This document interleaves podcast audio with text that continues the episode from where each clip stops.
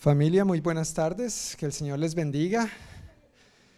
Bienvenidos a este servicio dominical de la congregación hispana de la Iglesia del Noroeste. Pues vamos a alabar al Señor, pero como habitualmente quisiera compartirles solamente un anuncio en esta hora que tiene que ver con nuestra reunión de oración mensual que hemos denominado tan solo una hora.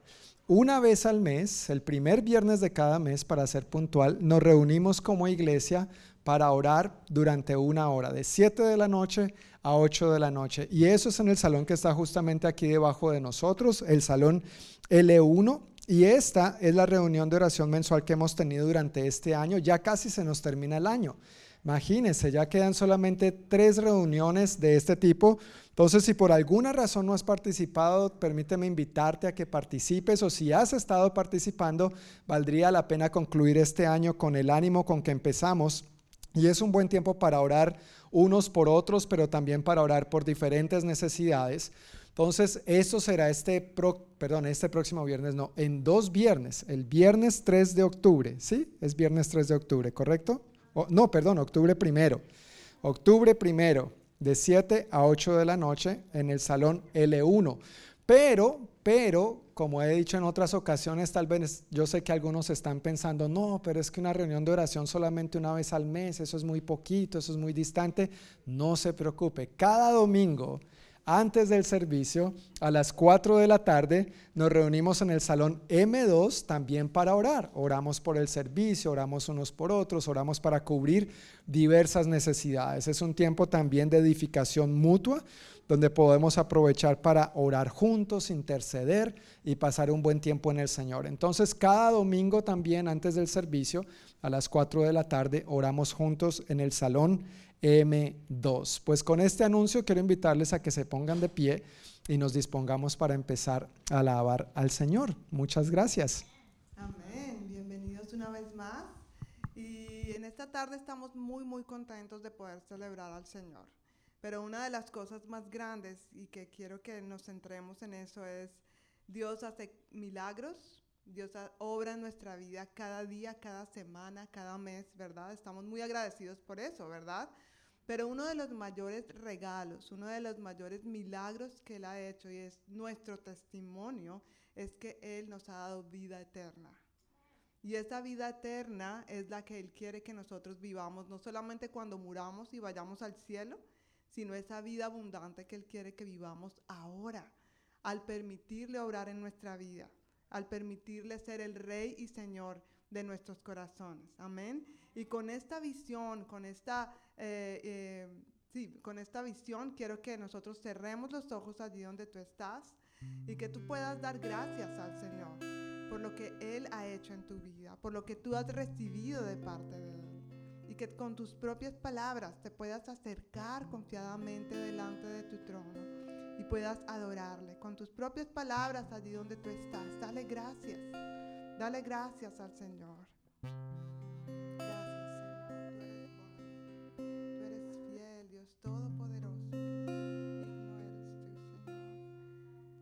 en este momento te sientes cansado, te sientes agobiado, te sientes cargado, quiero pedirte también que pongas esa carga delante del Señor. Si hay algo que te está preocupando sobremanera, si hay algo que te está robando la paz, que tú puedas decir, Señor, yo renuncio a toda preocupación. Yo renuncio a todo temor en el nombre de Jesús. Y vengo a tus pies para recibir tu paz, Señor, en este momento. Gracias, Señor. Aleluya, te damos a ti toda la gloria y toda la honra, Jesús, por quien tú eres. No hay nadie, nadie que merezca la gloria, la honra y el honor. Y pedimos, Señor, que seas tú el invitado principal en este lugar. Que tú tomes el lugar que te corresponde, Jesús. Levantamos a ti nuestras manos, nuestra vida, nuestro corazón y a ti te damos toda la gloria, todo el honor, Señor, porque tú lo mereces. Digno eres de suprema alabanza. Y gracias por todo lo que tú has hecho en nuestras vidas. Gracias por derribar al enemigo. Gracias Señor por darnos la libertad de alabarte. Gracias por habernos sanado en momentos de enfermedad. Gracias por habernos res rescatado Señor. Pero sobre todo lo que más nosotros agradecemos es la salvación que tú nos has dado a través de tu Hijo Jesucristo Señor. Esta vida abundante que viene a través de tu Hijo, que la recibimos, Señor, y celebramos hoy. Y por esto queramos darte a ti toda la gloria y toda la honra en el nombre de Jesús. Amén y amén. Amén.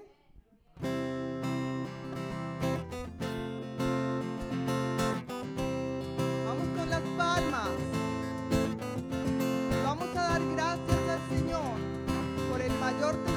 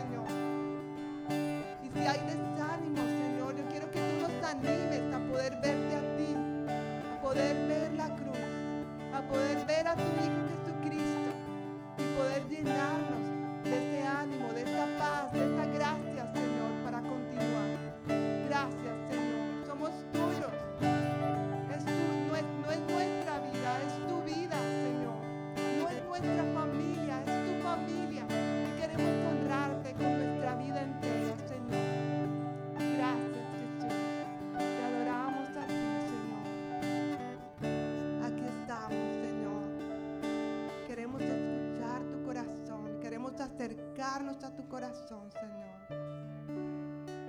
Queremos acercarnos a ti cada vez más, Señor. Porque sabemos que si estamos lejos, el ruido de la angustia, de la confusión de este mundo, no nos deja escuchar tu corazón, no nos deja escuchar tu, en, tu palabra. Así que queremos acercarnos a ti. Y quiero pedirte que allí donde tú estás puedas aprovechar este momento para acercarte a la presencia del Señor, para dejar que el Señor toque tu corazón y que puedas recibir lo que Él quiera darte. ¿Qué es lo que necesitas? ¿Cuál es tu necesidad en esta tarde? Ponla a los pies del Señor y recibe. Extiende tus manos a Él como símbolo de Señor, aquí estoy.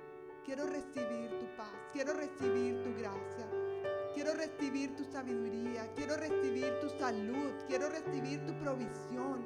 Aquí estamos, Jesús. Te adoramos, Señor.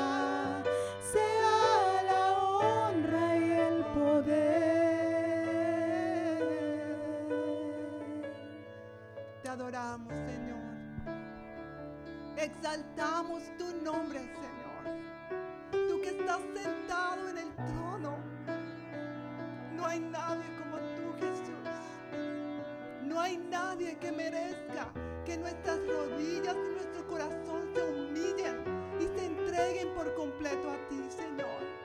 Perdónanos, Señor, si hemos sentado en el trono cosas que no son. Perdónanos, Señor, si hemos idolatrado personas, trabajo, dinero, posiciones, familia, hijos. Nadie más merece estar en el trono como tú, Señor. Queremos verte obrar. Y el principio de eso es que seas tú centra- sentado en el trono de nuestros corazones, Señor. Así que hoy, Señor, queremos declarar una vez más que tú eres nuestro Señor, que tú eres nuestro Rey y que no hay nadie más que merezca la gloria y la honra, Señor. Levantamos a ti nuestras voces y nuestro corazón para darte a ti la gloria que mereces. Tú eres Rey, tú eres santo, tú eres digno y te damos a ti la gloria y el honor. Tú eres santo, digno, Señor. Te alabamos, Jesús. Gracias, Señor.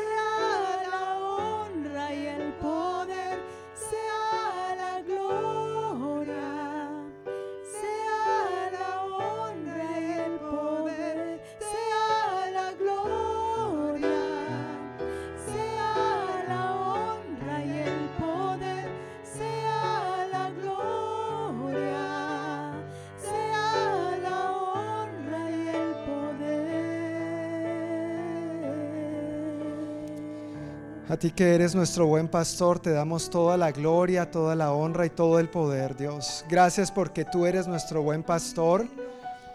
Y al igual que escribió el salmista, no solo declaramos nada me faltará, sino que con gratitud podemos decir nada me ha faltado. Tú eres nuestro buen pastor, Señor, y tanto en espíritu como en alma y en cuerpo, tú nos has pastoreado por pastos verdes y delicados.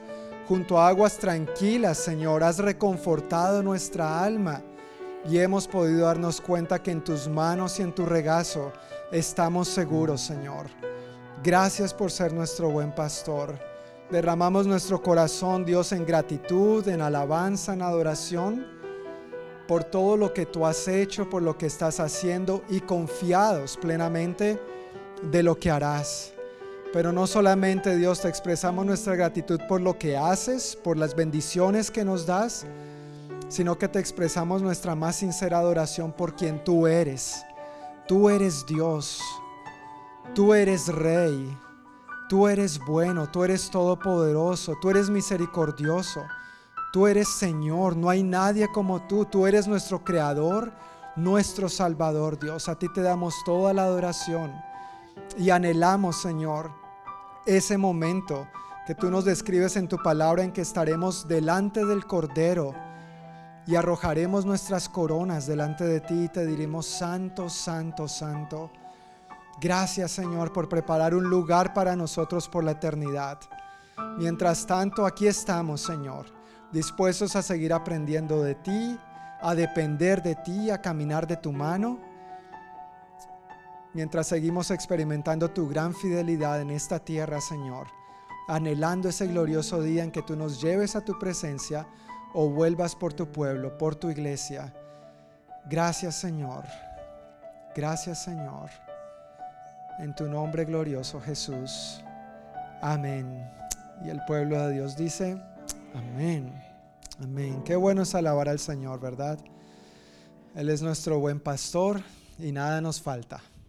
Amén, nada. Y cuando Él dice que nada, es nada. Pues quiero pedir el favor a mis hermanos que pasen por aquí al frente para recoger los diezmos y las ofrendas. Si has traído tus diezmos y ofrendas en este día, quiero pedirte el favor que pases al frente para depositarlos. Él es nuestro buen pastor, nada nos ha faltado y una muestra de esa confianza y de esa gratitud que nosotros damos al Señor es dar al Señor lo que pertenece al Señor. Amén. Mientras tanto, quiero pedir el favor a mi hermano David Cardona que pase por acá al frente, que es quien nos va a compartir hoy la palabra del Señor y vamos a extender nuestras manos hacia Él y a poner este tiempo de la palabra en manos de Dios una vez más.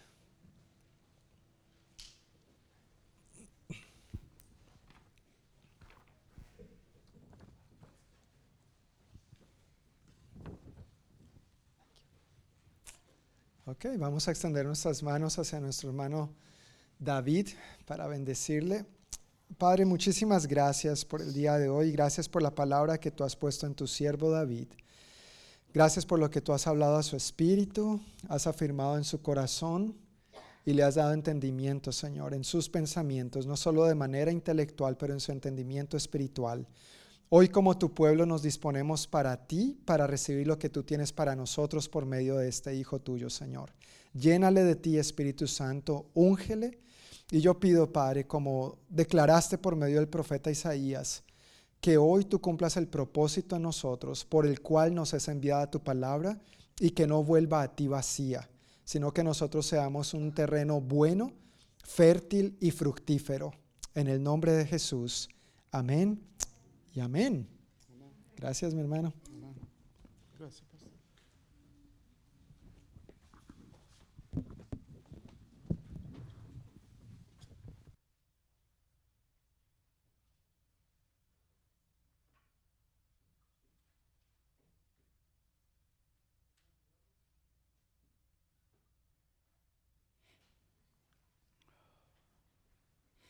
Gloria al Señor. Estoy ah,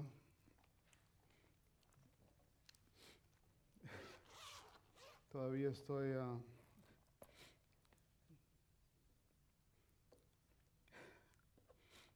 gracias por la administración de esta tarde.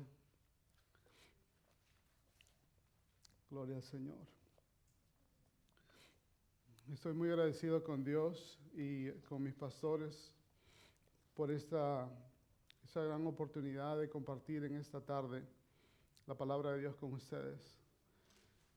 Sin, sin exageración, quiero decirles de que ah, en, más, en mis más de 35 años de, de, de caminar con Él, este, este mensaje ah, que con la ayuda del Espíritu Santo voy a compartir con ustedes es el más significativo, el más serio y por sobre todo el más soberano que he compartido en toda mi vida. Y am, quisiera de que am, preparemos nuestros corazones para recibir la palabra del Señor. Amén.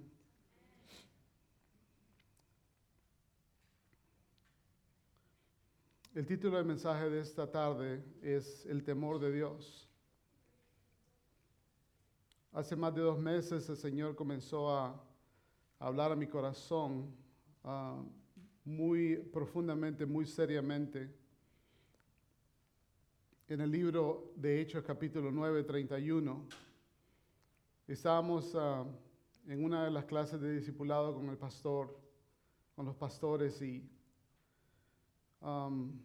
entre varias de las preguntas que surgieron, Hubo, hu- hubo una que impactó mi vida y era concerniente a lo que hemos estado viviendo por los últimos dos años.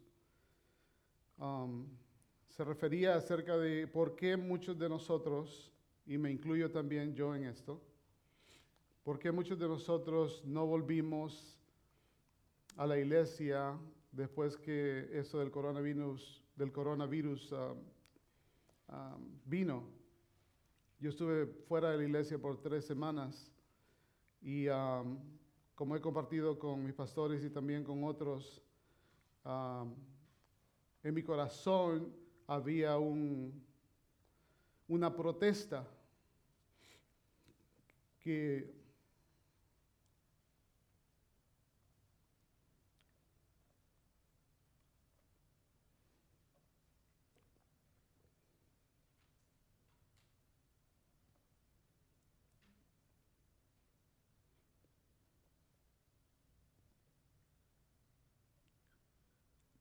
que no era de él.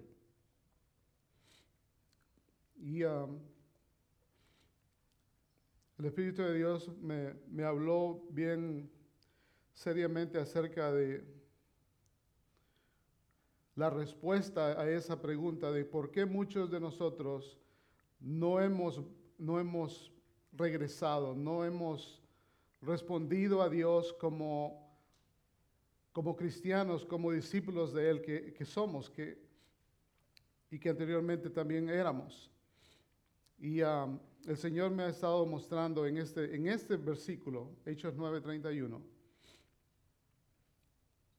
que creo que es una de las respuestas más profundas que, que he experimentado en mi vida. La escritura dice, entonces las iglesias tenían paz por toda Judea, Galilea y Samaria, y eran edificadas andando en el temor del Señor y se acrecentaban fortalecidas por el Espíritu Santo. La Reina Valera antigua termina diciendo, andando en el temor del Señor y con consuelo del Espíritu Santo, eran multiplicadas. Y quiero que pensemos en varios de los medios modernos que nuestros hermanos, nuestros los discípulos de la iglesia primitiva no tenían en comparación de nosotros. El primero que se me vino a la mente es, ellos no tenían un micrófono, un micrófono inalámbrico como el que yo tengo en esta tarde. Ellos no tenían pantallas también como las que tenemos atrás. No tenían grupos de alabanza, no tenían canciones de alabanza, no había material de estudios bíblicos no tenían guías devocionales o seminarios matrimoniales. No tenían videoconferencias, no tenían CDs cristianos. La imprenta todavía no sería inventada hasta siglos después. Ellos no tenían lo que muchos de ustedes tienen en sus manos, una Biblia. No tenían comentarios y ayudas bíblicas como las que nosotros tenemos hoy. No tenían televisión, no tenían radio, no tenían internet, no tenían celulares, ni mucha de la tecnología actual. Pero ellos se estaban multiplicando y nosotros no. ¿Será que ellos tenían algo que nosotros hemos perdido con toda nuestra ah, sostificación, tecnología y medios modernos? Yo les sugiero que ellos tenían algo más importante que todos estos mecanismos actuales que nos ayudan a propagar el Evangelio. Y está en este pasaje de Hechos 9:31. Escuchemos de nuevo detenidamente. Entonces las iglesias tenían paz. No dice que buscaban paz o que deseaban paz Dice que tenían. Eso es algo que ellos, que era de ellos, que nadie se los podía quitar. Por toda Judea, Galilea y Samaria, y eran edificadas, andando en el temor del Señor y, ¿qué dice? Andando en el temor del Señor. La nueva traducción viviente termina diciendo, y los creyentes vivían en el temor de Dios. La, nueva Biblia dice, los creyentes aprendían cómo andar en el temor del Señor. Y um, una cosa que, que recibí esta semana de, un buen eh, querido hermano y amigo de, Popayán, Es este versículo en, en la nueva versión internacional. Usualmente yo no utilizo esta versión.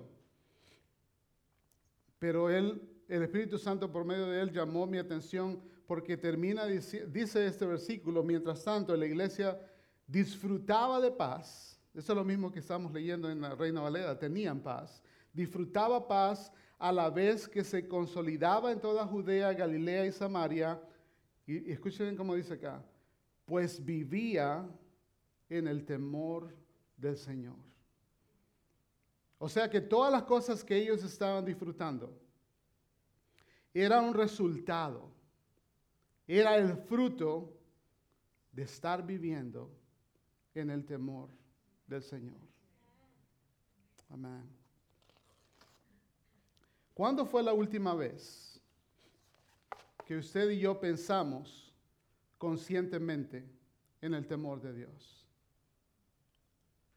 ¿Cómo podríamos definir qué significa el vivir o andar en el temor de Dios? Para muchos creyentes ha llegado a ser un concepto olvidado. Pero si miramos a la iglesia primitiva, lo podremos ver casi en cada página del libro de los Hechos. Usted y yo estamos viviendo en una cultura sin temor alguno de Dios.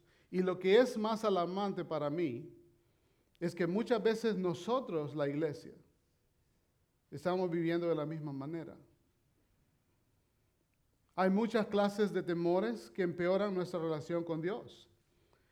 Pero hoy deseo que hablemos del temor que mejora nuestra relación con Dios, con Él. El temor de Dios es mencionado en más de 120 pasajes, tanto en el Antiguo como en el Nuevo Testamento. Y muchos de estos pasajes serán posiblemente conocidos para algunos de nosotros. Sin embargo, sabemos cómo temer a Dios. Lo que voy a compartir es un concepto no solamente soberano, pero también transformador. Que si usted y yo lo abrazamos, si lo depositamos profundamente en nuestro corazón, cambiará la manera en que vemos y vivimos nuestra vida para Él. Y también cambiará nuestra fe en Dios. Lo primero, hay dos maneras en que tememos a Dios. En Génesis capítulo 3, versículo 10. ¿Qué es el temor de Dios? El temor de Dios es un asombro estremecedor. Si yo hiciera, si les hiciera esta pregunta, ¿qué, ¿cómo definiría usted el temor de Dios en una palabra? ¿Alguien podría ayudarme con eso? No todos a la vez, ¿sí? Ok, gracias, gracias. Un temor reverente. Excelente. ¿Otra, otra definición que podrían darnos? Sí. También es amor. ¿Alguien más? Un profundo respeto. Entonces, obediencia, amén. Ok. Entonces escuchamos, ya escuchamos varias definiciones y sí se utilizan para definir o para hablar acerca del temor de Dios. Reverencia, respeto, amor, obediencia. Pero la palabra que se, se acerca más, tanto en el hebreo como en el griego, todas estas están relacionadas. No estoy diciendo que no lo están. Pero la palabra más cercana es la palabra asombro. Por eso estoy utilizando esta palabra. El temor de Dios es un asombro estremecedor. La Biblia dice en Génesis 3:10, el hombre contestó, te oí caminando por el huerto, así que me escondí. Tuve miedo porque estaba desnudo. Este temor es la reacción natural. Está hablando de Adán, ¿no? ¿Se recuerdan? ¿Cuántos han leído su Biblia? Este temor es la reacción natural del imperfecto hacia el al que es perfecto, del estropeado hacia el que es hermoso, del contaminado hacia el, hacia el que es puro. En Isaías 8:3, 8:13, dice, ten por tanto en tu ten por santo en tu vida al Señor de los ejércitos celestiales. Él es a quien debes temer, Él es quien te debería hacer temblar. ¿Escuchó esas palabras? Ten por santo en tu vida al Señor de los ejércitos celestiales. Él es quien debes temer, Él es quien te debería hacer temblar. No está en mis notas, pero quiero compartir algo rápidamente. Am, bueno, está puntualmente aquí en el libro de Isaías también. Isaías en el capítulo 6, el profeta ve a Dios en su gloria. Dice de que él, dice, y vi al Señor, vi a Dios en su trono sentado y el borde de sus cubrían el templo. ¿Y cuál fue la primera inclinación de este profeta cuando vio a Dios? No fue de darle un 5, chócalas, ¿cómo dicen ustedes? un high five, ya. No, la primera, ¿qué, ¿cuál fue la primera inclinación de este hombre? Mis labios, soy un hombre pecador y de labios inmundos. Y en el Apocalipsis, cuando Juan tiene la revelación de Jesucristo y dice que lo ve en medio de los siete candeleros, ve a este Hijo del Hombre, ve al Cordero inmolado, bueno, ve, ve a Jesús. ¿Usted cree que la primera inclinación de Juan es de tomar su celular y tomarse un selfie con él? No, si usted lee su Biblia, dice de que cuando lo vi, caí como muerto.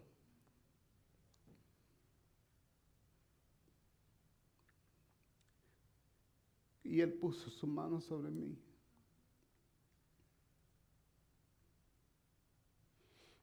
Por eso es de que esta primera definición es un asombro estremecedor. Porque cuando nos encontramos tal y como somos, delante de un Dios santo, y gracias por compartir esos- esas canciones este- esta tarde, porque la santidad tiene que ver con el temor de Dios. Y nosotros nos hemos olvidado muchas veces de la santidad de Dios. Si estamos conscientes de cuán santo es Él,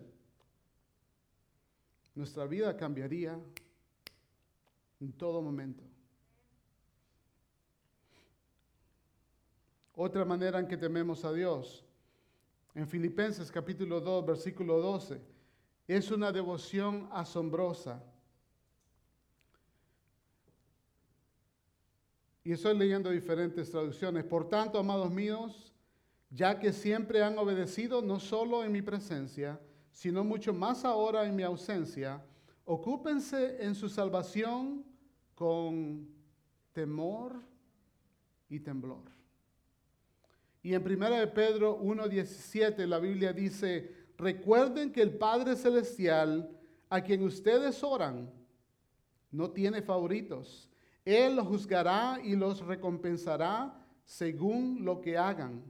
Así que tienen que vivir con un reverente temor de Él durante su estadía aquí como residentes temporales.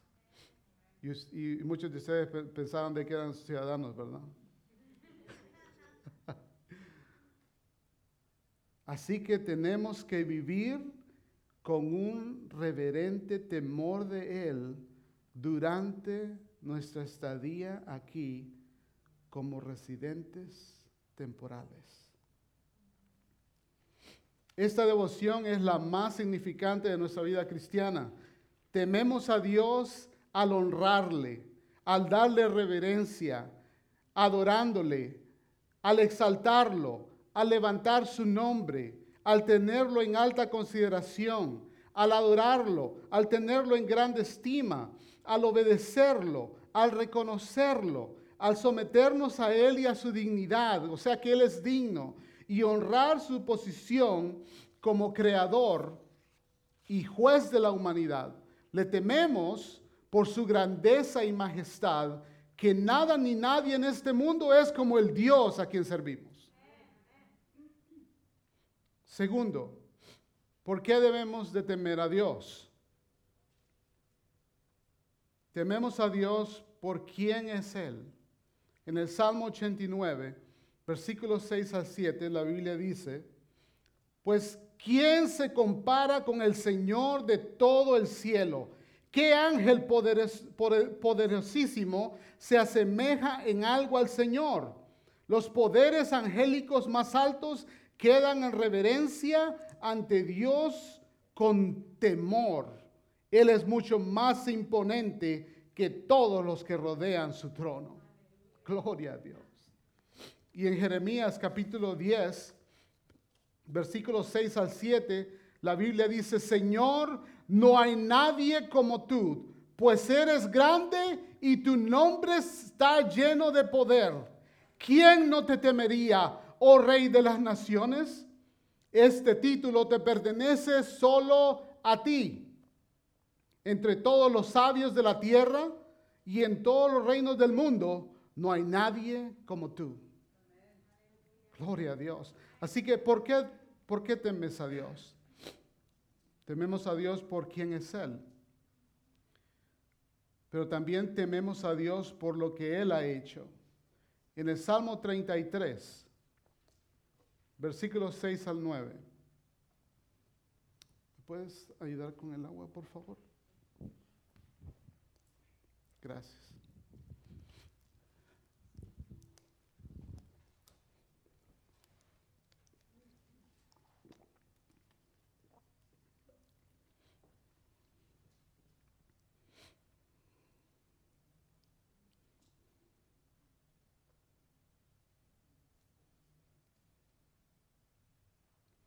¿Qué salmo le dije? El Señor tan solo habló y los cielos fueron creados. Sopló la palabra y nacieron todas las estrellas. Asignó los límites al mar y cerró los océanos en enormes depósitos. Que todo el mundo tema al Señor y todos estén ante Él con temor reverente. Pues cuando habló, el mundo comenzó a existir, apareció por orden del Señor. Tememos a Dios por quien es Él, por lo que Él ha hecho, pero también tememos a Dios por lo que Él está haciendo. En el Salmo 66, versículo 1, perdón, versículo 5. La Biblia dice, vengan y vean lo que nuestro Dios ha hecho, los imponentes milagros que realiza a favor de la gente. Y en el Salmo 130, versículos 3 al 4, dice, Señor, si llevaras un registro de nuestros pecados, ¿quién, oh Señor, podría sobrevivir?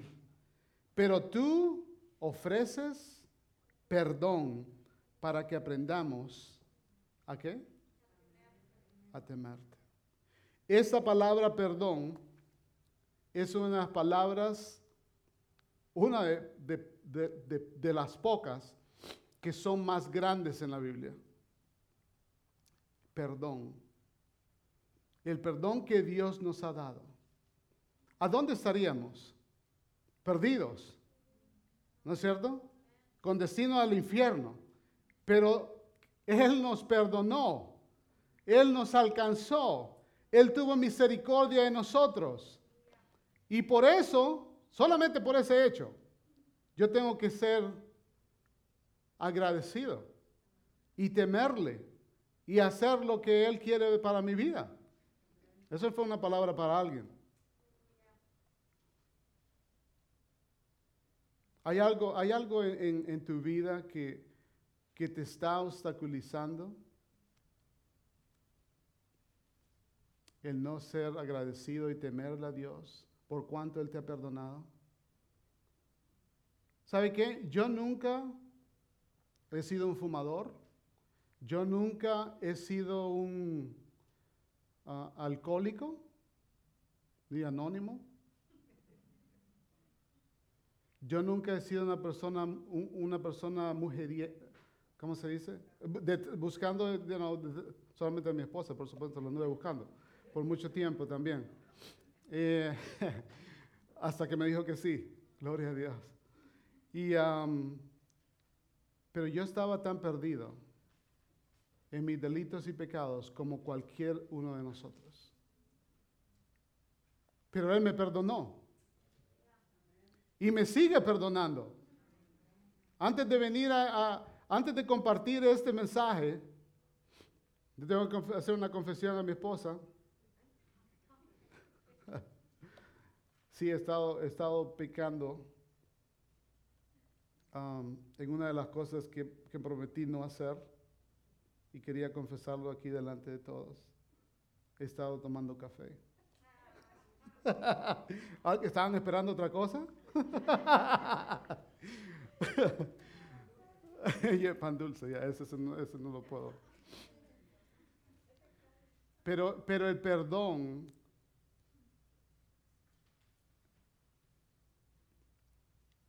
cuando reconocemos cuánto Dios nos ha perdonado. Es para que le temamos. Dios sigue, no, es que solamente nos perdonó, Él sigue continuamente perdonándonos. Este- esto es algo que la eternidad no- nos llevará a comprender cómo es que Dios tiene esta clase de amor y compasión por nosotros.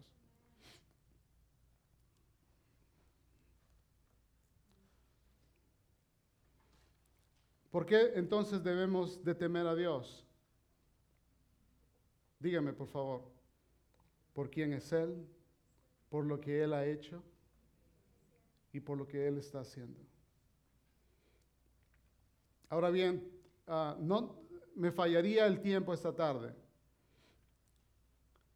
de hablar el tercer punto acá, pero he escogido seis cosas, seis de las promesas para aquellos que temen a Dios. Y yo le animo que en su tiempo devocional usted busque esa palabra, el temor de Dios, en sus Biblias. Y Dios le va a enseñar, Dios le va a mostrar cómo temerle mejor. Si usted no lo ha estado haciendo, usted puede comenzar en esta tarde.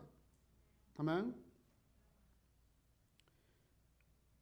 En el Salmo 34 está la promesa de provisión.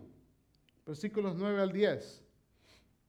Teman al Señor ustedes los de su pueblo santo, pues los que le temen tendrán, ¿cuánto? Todo lo que necesitan. Hasta los leones jóvenes y fuertes a veces pasan hambre. Pero a los que confían en el Señor no les faltará ningún bien.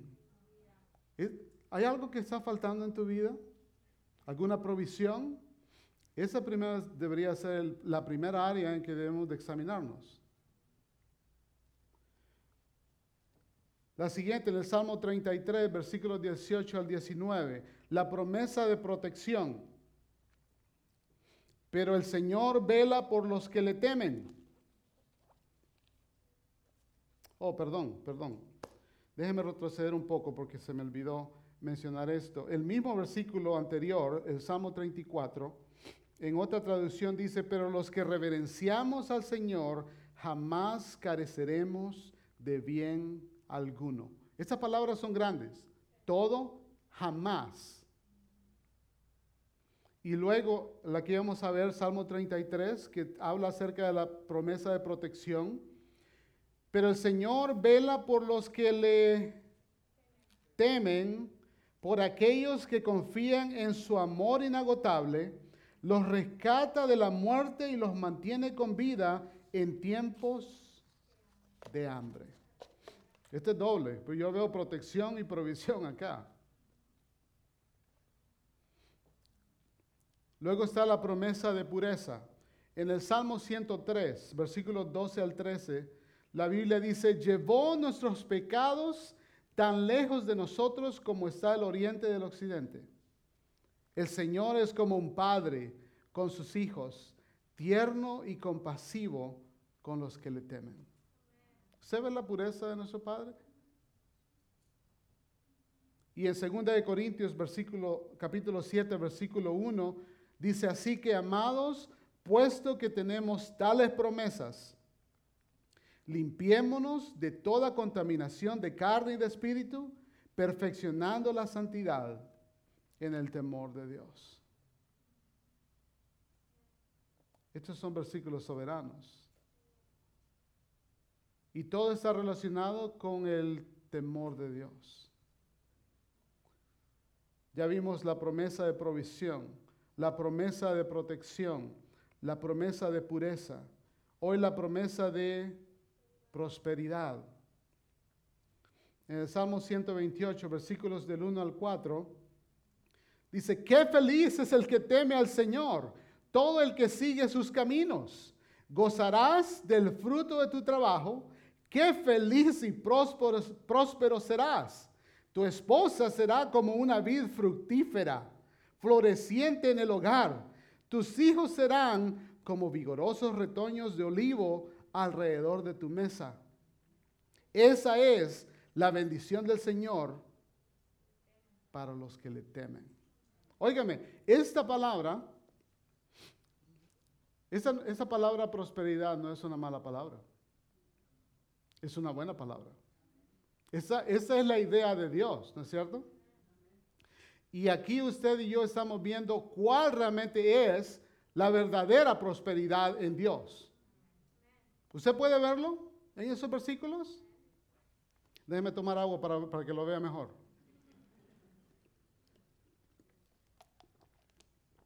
¿Sabe lo que yo, yo veo en esos versículos? ¿Cuál es la verdadera prosperidad? Es un esposo y una esposa y unos hijos que temen a Dios. Esa es la verdadera prosperidad en él.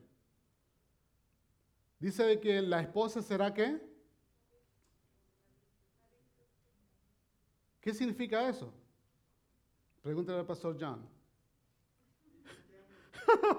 ¿por qué? ¿Qué significa ser fructífero? ¿Mm? ¿Perdón?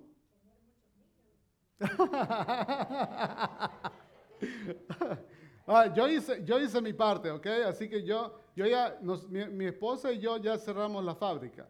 ¿ok? Pero le toca, le toca a las nuevas generaciones, a nuestros hijos y a nuestros hermanos que están más jóvenes que nosotros, seguir siendo fructíferos. Amén. Todavía están esperando por otra. No, esa no es una pregunta cauciosa, ¿ok? Cuando tememos a Dios, nuestras esposas, nuestros hijos, producen fruto, producen eh, el temor de Dios, producen la vida de Dios en nuestras vidas. Estos, estos dos símbolos del olivo, del, de, ¿cuál es el otro que dice? La vid, tienen que ver con la vida de Dios. Jesús nos comparó, se comparó él a la vid y nosotros los pámpanos, ¿no es cierto? Pero apartados de él, si, usted corta una rama, o sea, si nos apartamos de Él, si, nos, si, nos, apartamos de... Por eso es tan importante en estos, en estos tiempos, con eso que estamos viviendo, hermanos, es de acercarnos más, de temer a Dios más, para seguir haciendo fructíferos para Él y su reino, ¿no es cierto?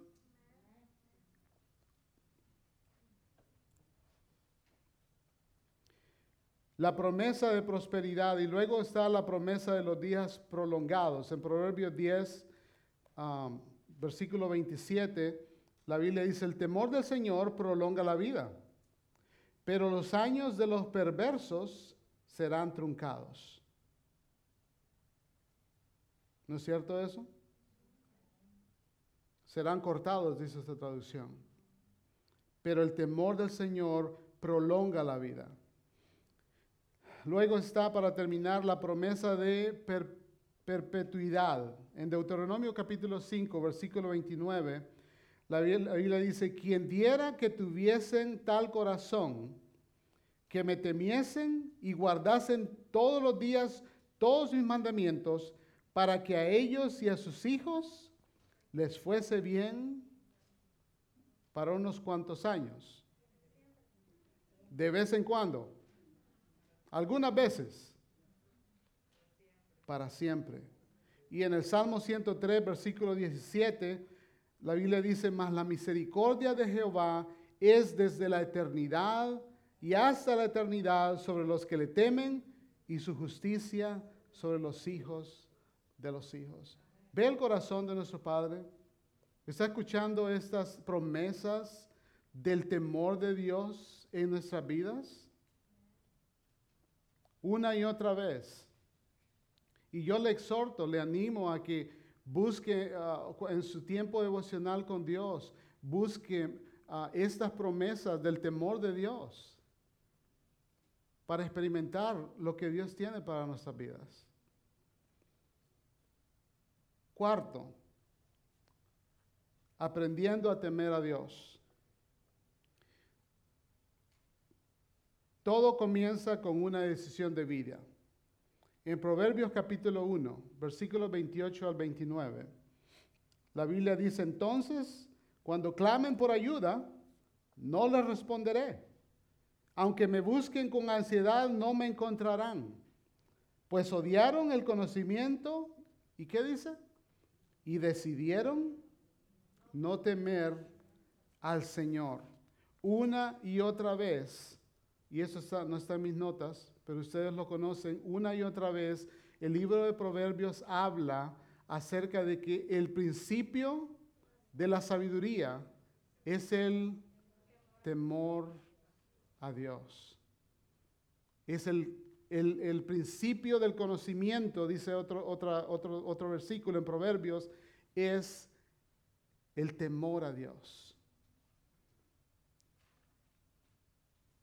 Eso es lo que necesitamos, ¿no es cierto? Muchas veces. La sabiduría de Dios para enfrentarnos a situaciones aquí en la vida. ¿Cuántos necesitan la sabiduría de Dios? Yo necesito la sabiduría. Yo no lo, yo no lo sé todo.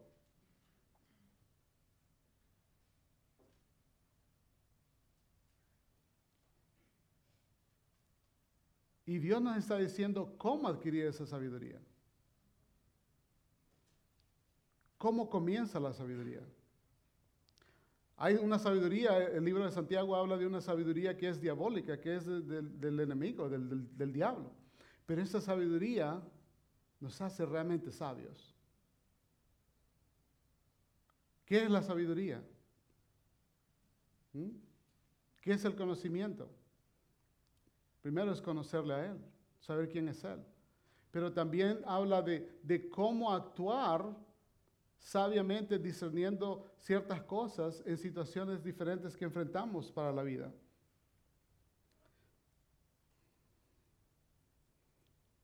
Segundo, solo Dios puede y quiere enseñarnos su temor. En el Salmo 34, 11, la Biblia dice, vengan hijos míos y escúchenme y les enseñaré a temer al Señor.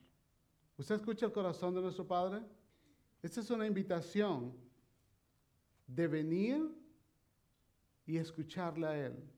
De venir y no solamente oír con el oído físico, pero con el oído del corazón.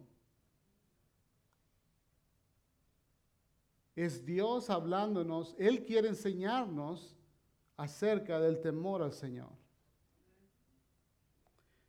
En el Salmo 86, 11 dice, enséñame Señor tu camino, para que camine yo en tu verdad. Dale firmeza a mi corazón, para que siempre tema tu nombre. Enséñame Señor tu camino, para que camine yo en tu verdad. Dale firmeza a mi corazón, para que siempre tema tu nombre. Esa es la conclusión. No, este no es el último, este no es el último versículo, pero esta es la conclusión. En el libro de Eclesiastés, después del Señor Jesucristo, el hombre que se considera el más sabio es Salomón. Y al final de todo este libro, donde una y otra vez Salomón compara todas las cosas de esta vida sin Dios, él llega a esta conclusión. Él dice, vanidad de vanidades. Pero en versículo 13, él dice, aquí culmina el relato. Mi conclusión final es la siguiente. Teme a Dios. Teme a Dios. Teme a Dios y obedece sus mandatos, porque ese es el que deber que tenemos todos. Yo espero de que Dios esté hablando a muchos corazones en esta tarde. Las últimas palabras son las más importantes. Se considera de que cuando una persona está a punto de morir, las últimas palabras de esa persona son las más importantes que él va a comunicar para dejarlo a las futuras generaciones. Y aquí quiero darle dos ejemplos. El primero es el de Moisés. En Deuteronomio capítulo 10, versículo 12, él está a punto de morir. Él está a punto de, de subir al monte y morir. Y él le dice estas palabras al pueblo de Israel. Y ahora Israel, ¿qué, requiere el Señor tu Dios de ti? Solo requiere que temas al Señor tu Dios, que vivas de la manera que le agrada y que lo ames y lo sirvas con todo tu corazón y con toda tu alma.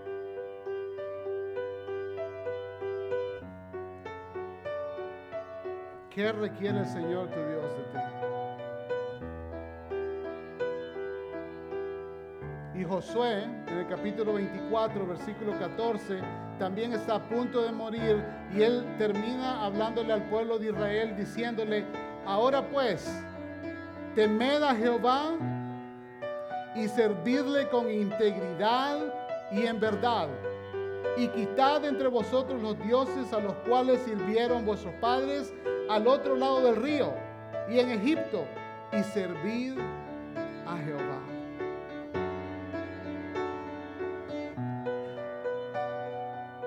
Entonces, para finalizar, quiero que quiero hacer las, esas cuatro preguntas que son de reflexión y, y de oración. Y la primera es, ¿cómo temes a Dios? ¿Qué quiero decir con esto? Lo temes con, un asombro, un asombro en tu vida, un asombro que te hace temblar. Lo temes con, un, con una devoción asombrosa. ¿Cómo temes a Dios? ¿O solo temes como tú te imaginas? ¿O como tus padres te enseñaron? ¿O como otras, otras personas lo hicieron?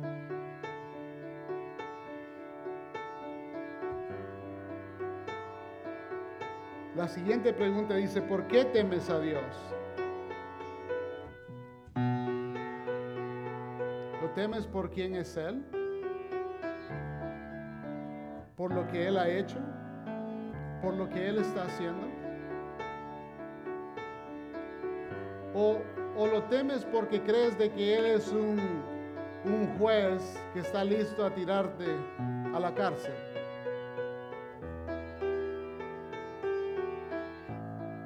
Sí, Él es un juez y es un juez justo. Pero esa no es la razón por la cual debemos de temer a Dios. Ahora bien, si estamos viviendo en pecado, sí, tú y yo tenemos el derecho de temerlo así. Pero, pero por eso es importante arrepentirnos y volvernos a Él, ¿no es cierto? Podemos servirle a Él, podemos temerle a Él, podemos temerle y aprender a temerle. Y la última pregunta, ¿has perdido tu temor y reverencia por Dios?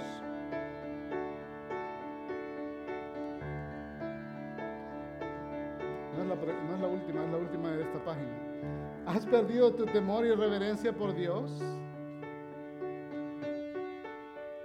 Mientras estábamos adorando y alabando en esta tarde, el Señor nos estaba ministrando cuáles son las cosas que necesitamos de Él, ¿no es cierto? Y nosotros hemos enumerado varias acá, provisión, protección, pureza, prosperidad, días prolongados, perpetuidad. Pero si no estamos experimentando esas y las otras cosas que nos pertenecen, ¿será porque hemos perdido el temor de Dios en nuestra vida? ¿Será porque hay algo que está bloqueando el que lo temamos completamente? Si tú y yo no estamos experimentando la, la- la bendición total de Dios, tenemos que examinarnos y decir, Señor, ¿estoy temiéndote como tú quieres que yo te tema? La última pregunta, ¿estás dispuesto a aprender el temor de Dios? Una y otra vez lo cantamos esta tarde. Una, vez, una y otra vez es, Señor, enséñanos. Enséñanos. Y ya lo leímos una y otra vez en estos versículos. ¿Estás dispuesto a aprender de Él? O sea, de aprender a temerle.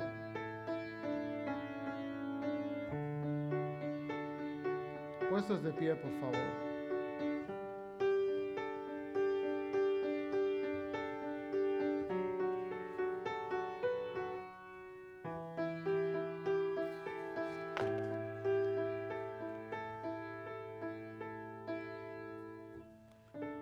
Mientras tanto, la iglesia disfrutaba de paz. A la vez, este es el último versículo en la pantalla. Mientras tanto, la iglesia disfrutaba de paz, a la vez que se consolidaba en toda Judea, Galilea y Samaria, pues, pues vivía en el temor del Señor e iba creciendo en número, fortalecida por el Espíritu Santo. E Isaías, inspirado por el Espíritu Santo, nos hace esta pregunta en esta tarde. ¿Quién entre ustedes teme al Señor? Con sus ojos cerrados, por favor.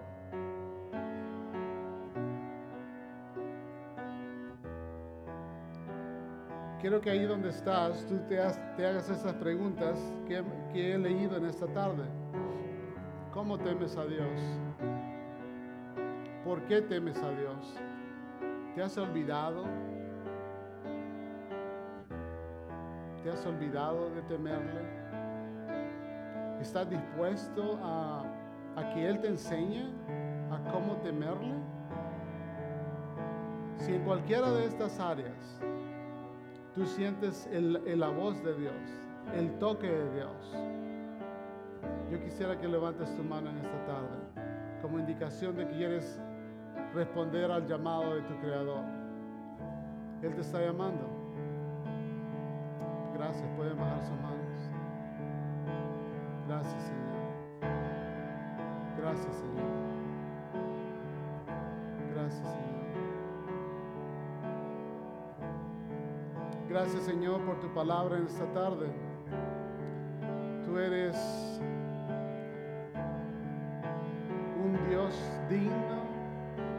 ser temido. Tú eres grande. Tú eres grande. Más grande que todos nosotros pudiéramos imaginarnos. y tu temor está sobre nosotros en esta tarde. Señor, yo pido de que el Espíritu Santo, quien es el Maestro, quien es el que nos habla acerca de Jesús, quien nos revela la persona de Jesús, haga estas verdades reales y transformadoras en cada una de las vidas aquí presentes y aquellos que van a escucharlo después. Pido, Señor, de que sigas trabajando en nosotros. Pido de que sigamos aprendiéndote a temerte, a amarte con todo nuestro corazón y enseñarle a nuestros hijos, a nuestras hijas, a temerte también. Gracias Señor por esta tarde, por tu voluntad. Gracias Señor por tu buena palabra. Señor, nos humillamos delante de ti. Nos asombramos de, ti en esta tarde. Te reverenciamos, te respetamos, te adoramos. Queremos obedecerte, Señor. No queremos vivir, Señor, en ningún otro temor, sino solamente en el tuyo. El temor de Dios. En el nombre de tu Hijo Jesús. Amén.